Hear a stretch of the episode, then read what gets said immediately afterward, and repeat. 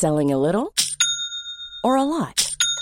Shopify helps you do your thing however you cha-ching. Shopify is the global commerce platform that helps you sell at every stage of your business. From the launch your online shop stage to the first real life store stage, all the way to the did we just hit a million orders stage. Shopify is there to help you grow. Shopify helps you turn browsers into buyers with the internet's best converting checkout.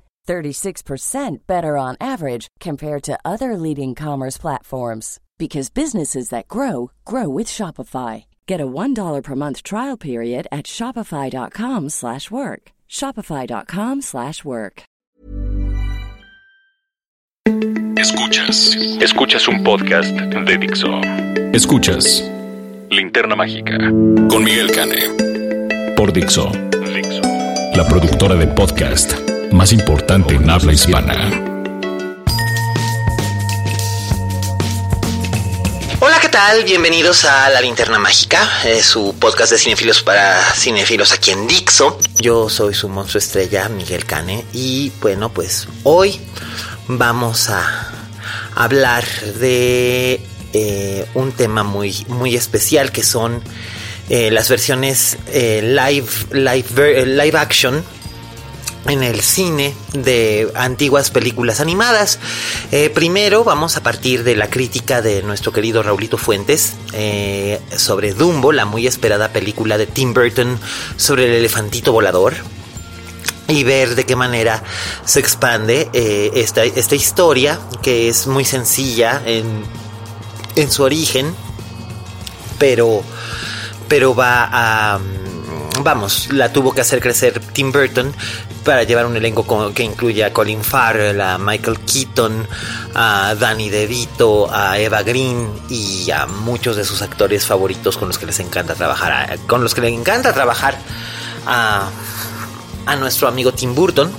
Y bueno, ese es este, ese es uno de de los de los temas y luego por otro lado eh, yo les voy a hablar de, de, algunas versiones que han salido recientemente, algunas muy efectivas y otras muy fallidas. Pero antes vayamos con Raúl Fuentes. Oye Fuentes.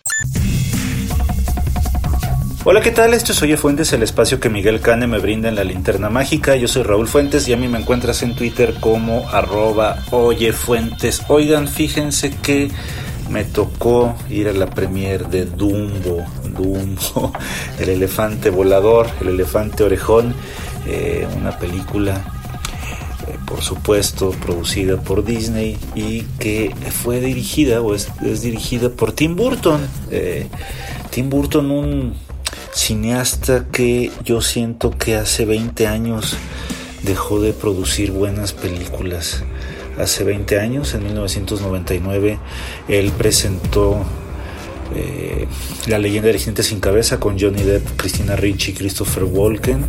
Una película muy imaginativa, una película que eh, pues fue la película con la cual yo conocí el trabajo del de, el Chivo Lubeski, el fotografió fotografió El jinete sin cabeza y de hecho yo estaba casi seguro que iba a ganar el Oscar a Mejor Fotografía que terminó ganando con Hall por Belleza Americana, pero bueno, esa es otra historia. Eh, la cosa es que yo siento que a partir de ese entonces Tim Burton eh, dejó de hacer buen cine, dejó de hacer un cine propositivo, imaginativo, creativo. A partir del Jinete sin Cabeza, dos años después dirigiría eh, el remake del Planeta de los Simios con Mark Wahlberg y y Tim Roth y la verdad es que yo siento que no ha podido eh, regresar a ese, ese buen cine o al menos ese cine que a mí tanto me maravilló con cintas como Beetlejuice, eh, Batman regresa, eh, Marcianos al ataque, pues incluso también la primera Batman, Ed Wood por supuesto, cintas que eh, pues a mí me dejan un gran sabor de boca que también creo esta parte de educación sentimental como, como cinéfilo que, que, me, considero. Mm, el, la historia de Dumbo pues ya la conocemos todos, es la historia de un elefantito eh, que tiene las orejas muy grandotas y que por lo mismo, pues las puede mover de manera que pueda planear para poder volar. Y el conflicto que tiene el pequeño Dumbo es que lo separan de su mamá. Y si ustedes recuerdan la película animada de 1941 de Disney, era una cinta que no duraba más de una hora, o sea, era el metraje perfecto para contarnos la historia de este elefante y sus conflictos y sus deseos y sus motivaciones y toda esta magia que esta cinta clásica de Disney poseía, aquí se ve muy eh, descafeinada, está muy rebajada de, de, magia. Aquí lo que, lo que hay son muchas escenas en computadora, muchos eh, escenas, mucho escenario artificial. Eh, creo que también eh, el hecho de que aparezcan tantos actores, tantos humanos en la película no le ayuda mucho porque entonces tenemos que estar presentando cada uno de los personajes y sus motivaciones y sus deseos y entender si va a fungir como un villano, como un aliado, como lo que sea. Eh, y por supuesto, claro que siempre es grato ver en pantalla grande a, a Michael Keaton y a Danny DeVito que por fin están juntos después de de más de 25 años después de Batman regresa. Por supuesto, siempre es un gozo ver a Eva Green en pantalla, que pues ahora ya, ya sabemos que es la nueva musa de Tim Burton desde hace más de 5 años que aparece en todas sus películas. Eh, el Dumbo que está animado en computadora evidentemente está muy bien logrado en el sentido de que las arrugas, la trompa, las orejas, incluso eh, la los ojos dotados de tanta vida eh, sí nos producen una ternura hacia el personaje, pero exceptuando una que otra eh, escena en la que, la que vemos a Dumbo volar, la verdad es que la película no tiene magia, es una película que además, como les decía, por el exceso de personajes, pues hay subtramas que no cuajan y entonces eso hace que la película sea excesivamente larga. Es una historia que no da como ni siquiera creo yo ni para una hora y media y la verdad es que la película se acerca a las dos horas de duración. Eh, la música nuevamente es de Danny Elfman, el compositor que ha trabajado con Tim Burton durante casi toda su carrera y pues sí tiene algunos momentos muy reconocibles de la obra de Danny Elfman, pero yo les diría que la verdad es que es un espectáculo digno de, circo de pulgas. Es un, es un. Ni siquiera hay una imaginaría visual que, podría prometerse desde el principio de la película, que es cuando me parece que, que, estas secuencias iniciales son las mejor logradas en el sentido de que vemos, por ejemplo, un tren que está recorriendo todo Norteamérica y eh, vemos en los vagones del tren los carteles o las imágenes de quienes protagonizan este, este circo, el hombre forzudo, eh, ya saben, la mujer, la mujer barbuda, pero, pero ni siquiera logramos a conocer tanto a estos personajes secundarios para, como para sentirnos identificados. Y lo que sucedía en la película original, en la cual Timoteo era el gran amigo de, Dumbo, este ratoncito que junto con los cuervos le enseñan el arte de volar, aquí están eh, cambiados por un par de niños. Entonces, eh, aunque los niños creo que están bien, sobre todo la niña, que, que es hija de la actriz Tandy Newton, mm, no, no alcanza a armar una conexión lo suficientemente importante para que a nosotros nos signifique algo. Colin Farrell creo que está apenas decente. El, personaje que interpreta Michael Keaton, que es el villano de la cinta, está sobreactuado. Bueno, también hay que decir que es un, es un villano típico de caricatura, es un personaje eh, muy dramatizado, pero, pero ni siquiera uno alcanza a sentir como esta esta amenaza, esta gravitas que debería tener un villano y, no, yo creo que vale la pena únicamente, como les decía, por ver a Green y por ver a Danny DeVito. Danny DeVito me parece que alcanza a sacar a flote una que otra escena porque además él es el comic relief de, esta, de esta cinta junto con algunas cosas que suele hacer Dumbo.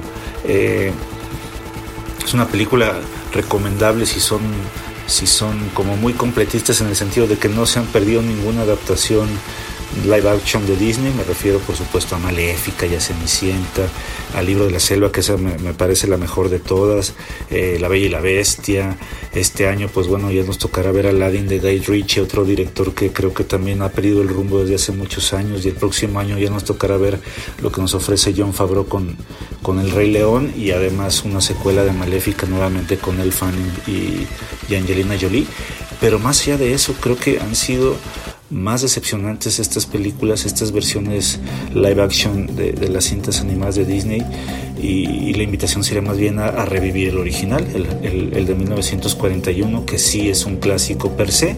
Eh, pues vayan a verla si les, si les, este, si no están de acuerdo conmigo, si sí, pues hay que platicarla. Yo estoy en Twitter como arroba oyefuentes. Yo les agradezco su atención y nos escuchamos la próxima semana. Hasta luego. Escuchas, escuchas. Linterna Mágica. Fixo. Gracias Raulito. Eh, bueno, pues ya escucharon ustedes la opinión de Raúl sobre el Dumbo de Tim Burton.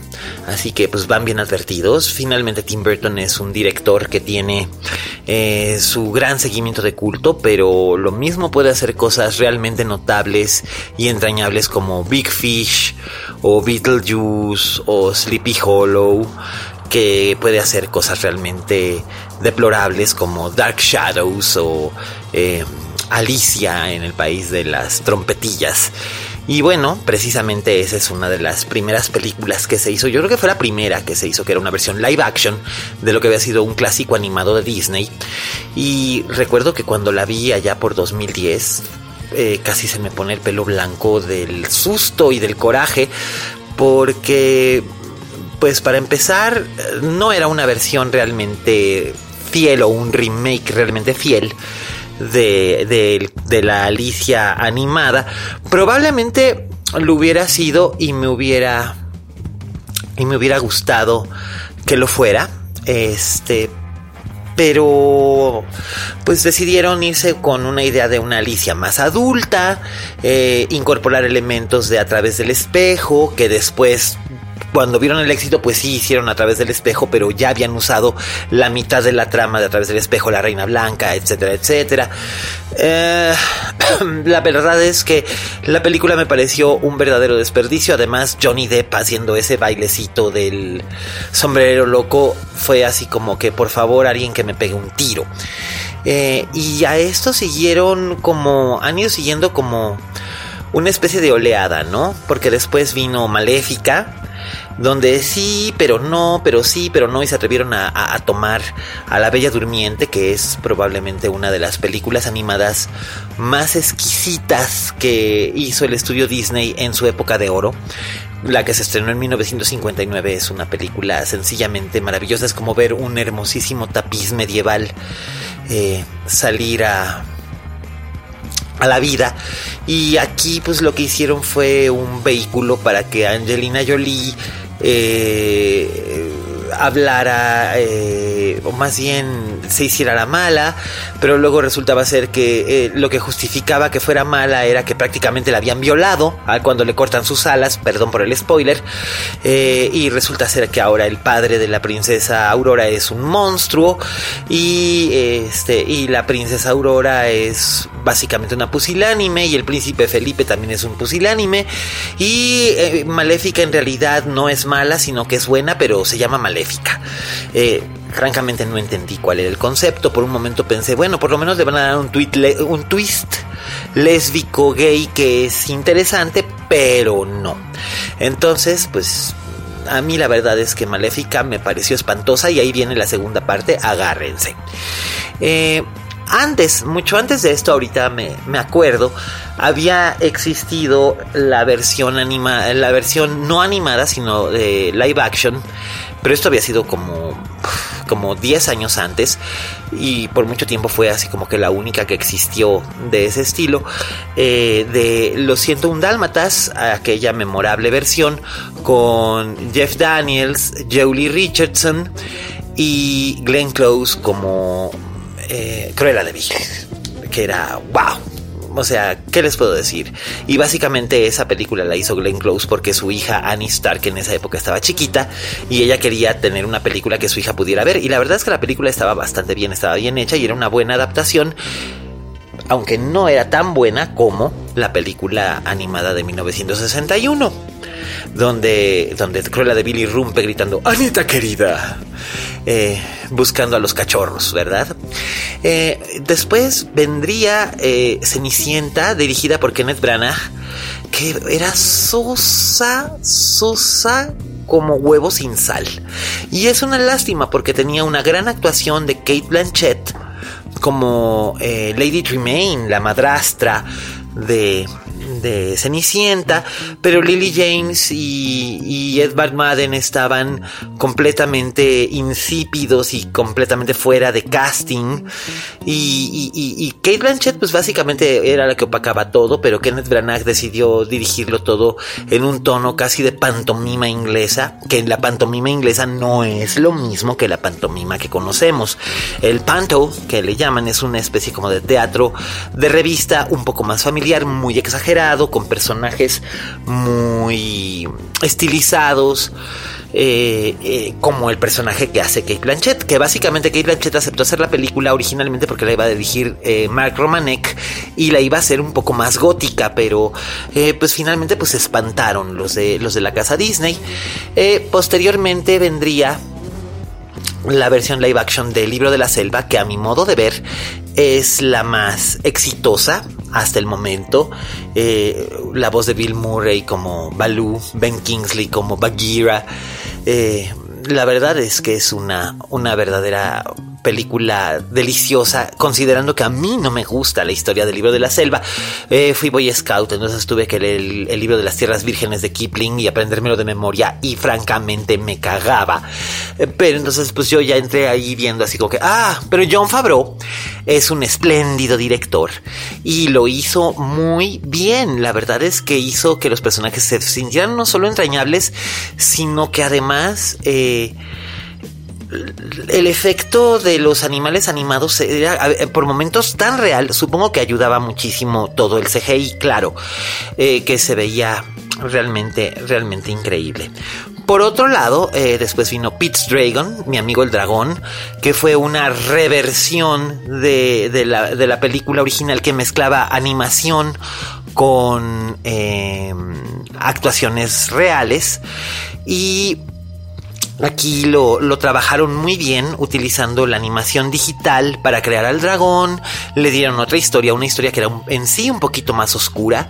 Y la verdad es que funcionaba bastante, bastante bien. Yo creo que esas dos son de lo más, de lo más notable porque luego vino la de Christopher Robin con Iwan McGregor que básicamente era una hueva y este, y bueno, pues ahí también está La Bella y la Bestia con Emma Watson, que está completamente miscast, eh, como Belle. Y bueno, Dan Stevens está bien debajo de esa. de ese cúmulo de maquillaje. Y. Pues francamente. Eh, la película no me pareció que fuera superior a la versión animada original, por muy que tuviera a Emma Thompson eh, prestando la voz a Miss Spots, eh, que bueno, yo a Emma Thompson la adoro al punto de que hasta en La Bella y la Bestia la vi. Eh, luego vendría, bueno, El Cascanueces y Los Cuatro Reinos, que no es exactamente un live action de un animado, porque Disney nunca nunca hizo una película animada, aunque hubo planes por mucho tiempo de hacer una película animada del cuento del cascanueces de Hoffman, pero pues al final de cuentas nunca, como que nunca se logró y de repente se dio la sinergia para hacer esta película donde salen Helen Mirren, Morgan Freeman, Keira Knightley, eh, que no está nada mal visualmente, es muy bonita. Eh, y bueno, pues es Las Hallstrom quien dirige pero no fue del gusto de todo el mundo, supongo que porque además no tenían como que el antecedente, el, el, cuento del cascanueces de Hoffman es muy conocido por el ballet, pero realmente no hay un antecedente literario que sea tan popular, los cuentos de Hoffman son más bien populares entre la gente a la que les gusta lo siniestro, Pero bueno, y, eso nos lleva ahora a que ya, ya llegó Dumbo, ahí viene el Aladdin de Guy Pearce, eh, eh, viene el Rey León con Beyoncé, eh, vamos, vienen muchísimas cosas que no sé no sé si tienen una razón de ser y tal vez ustedes aquí van a pensar que estoy siendo un purista o que estoy siendo un vejete amargado, pero francamente El Rey León está muy bien como está, es una de las grandes películas animadas del estudio eh, y como para qué razón la iban a la iban a, volver live action con, los animales eh, no antropomorfizados. Con los animales no antropomorfizados como, como salen en la película, más o menos, sino utilizando capturas y capturas y capturas de animales en, en, la naturaleza y luego alterándolas con CGI, un poco como lo que se hizo en el libro de la selva. Básicamente lo mismo. Eh, no sé, es como lo mismo, es como ¿Por qué harían una versión de La Sirenita? A, Sofía Coppola le ofrecieron hacer una versión de La Sirenita a los de Disney, pero pues pasó lo mismo que cuando le ofrecieron hacer Wonder Woman, ¿no? Eh, cuando le ofrecieron hacer Wonder Woman, su tratamiento era de que ella quería contar la historia de Diana cuando era una, una niña y luego una jovencita en una isla llena de amazonas, y eso pues no le resultó atractivo a nadie en la DC, y hace como 10 años que fue que le ofrecieron hacer Wonder Woman. Y posteriormente, este, este, vino em, eh, la idea de la sirenita y se la ofreció Disney, no, no fue la DC, pero igual estudio grande y bueno, ahora Disney mucho más grande. Y le ofrecieron hacer la sirenita y entonces ella quiso hacer una versión más apegada al cuento de Andersen que en realidad es una tragedia. Pero pues resultó ser que le dijeron no, porque cómo se va a morir la sirenita al final de tristeza, porque el príncipe la desprecia. Y pues le decían es que tiene que tener un final feliz y Sofía pues es muy Sofía. Y les dijo, pues gracias, no gracias, gracias Disney, pero no. Entonces, pues ahora tenemos toda esta, esta oleada. Eh, hay rumores de que quieren hacer el gran ratón detective con, ratones eh, de verdad. Eh, también Bernardo y Bianca con ratones de verdad, The Rescuers.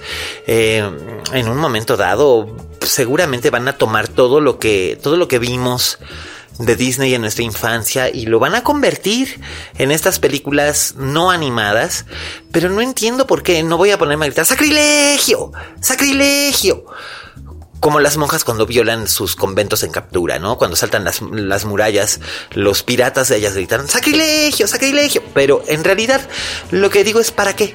Me parece tan completamente innecesario como me parecen innecesarios el 90% de los remakes. Em, básicamente la idea del remake como surgió originalmente en Hollywood, era primero hacer una versión sonora de lo que había sido una película muda con éxito. Posteriormente hacer una versión en color de lo que había sido una película en blanco y negro con éxito. Eh, y posteriormente era simplemente el remake por el remake o adaptar una serie de televisión. ¿Se acuerdan de Hechizada? Hello. Eh, adaptar una serie de televisión y de los 60 de los 70 y convertirla en una película. Hola, Starsky Hodge. Todavía no se recuperan Owen Wilson y Ben Stiller del trauma que, les causó. Y ya no hablemos, por supuesto, del espantoso avispón verde de McGee. Eh, que diga de. No, no era McGee, era este. Ay, Dios mío. Michel Gondry. Entonces, este. No, imagínense que. Qué horror Qué horror, qué horror. Pero pues finalmente el público joven, más joven, o el público que tiene niños, pues es el que manda. Son los que tienen el poder adquisitivo para comprar un boleto de 10 dólares en día de estreno para ver una película. Si no, pues vean el exitazo que fue eh, Mary Poppins Returns, que es una película muy mona, pero que siento que le faltó eh, cocinarse más a su guion. Emily Blunt garantiza absolutamente todo. Fue una pena que no usaran canciones escritas por eh, Lin Manuel Miranda. Pero bueno, eh, ahí está, eh, siendo que Ben Whishaw está mucho mejor en las películas de Paddington que en esta película haciendo el papel de Michael Banks. Pero mm, tampoco es como para quejarse, podría ser mucho peor. Es lo mismo, es el mismo caso de El Cascanueces, ¿no? Es una cosa muy bonita que encontrará un, un hogar en algunas personas. A mí me gustó y la de Mary Poppins también me gustó, pero eso no quiere decir que no le vea algunos defectos como un guion que se desbalaga y que no sabe qué hacer luego con los personajes que introduce y se vuelve un poco tedioso, porque además le pesa enormemente la sombra de la película original de Robert Stevenson, protagonizada por Santa Julie Andrews. Eh, a mí me gustaría que ustedes me dijeran cuáles son las películas que, que ustedes esperan encontrar. Eh, después de esto, si van a ver Dumbo, qué opinan.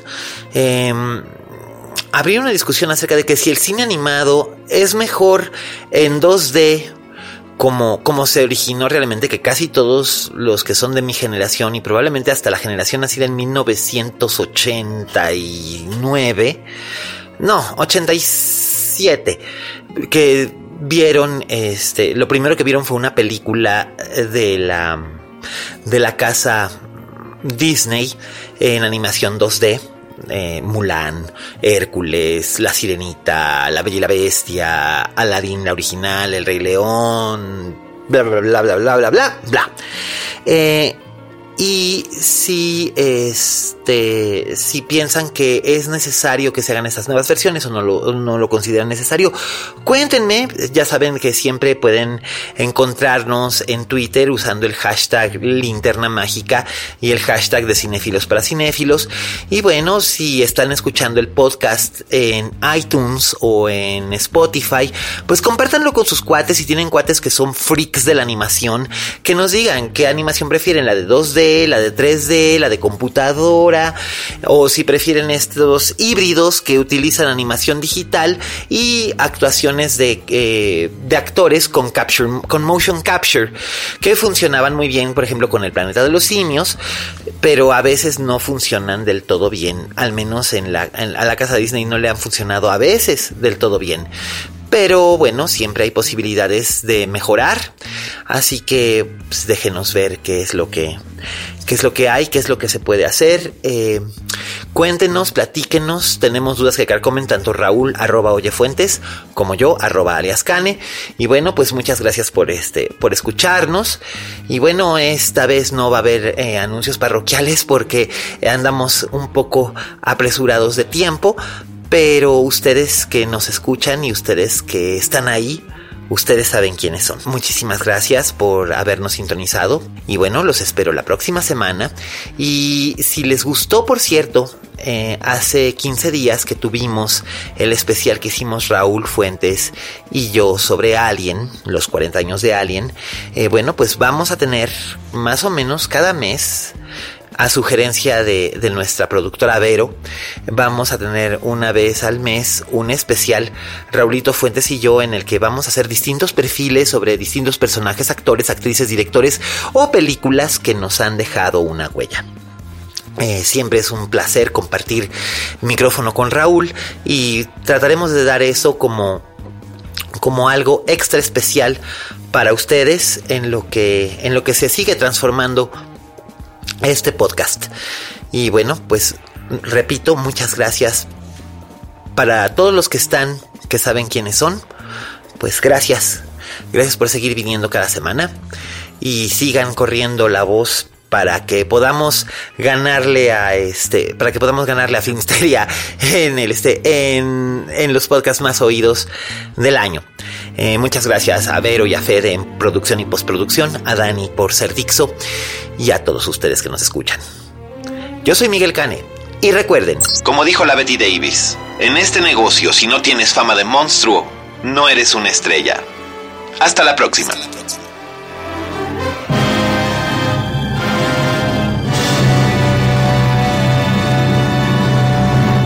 Dixo presentó Linterna Mágica con Miguel Cane.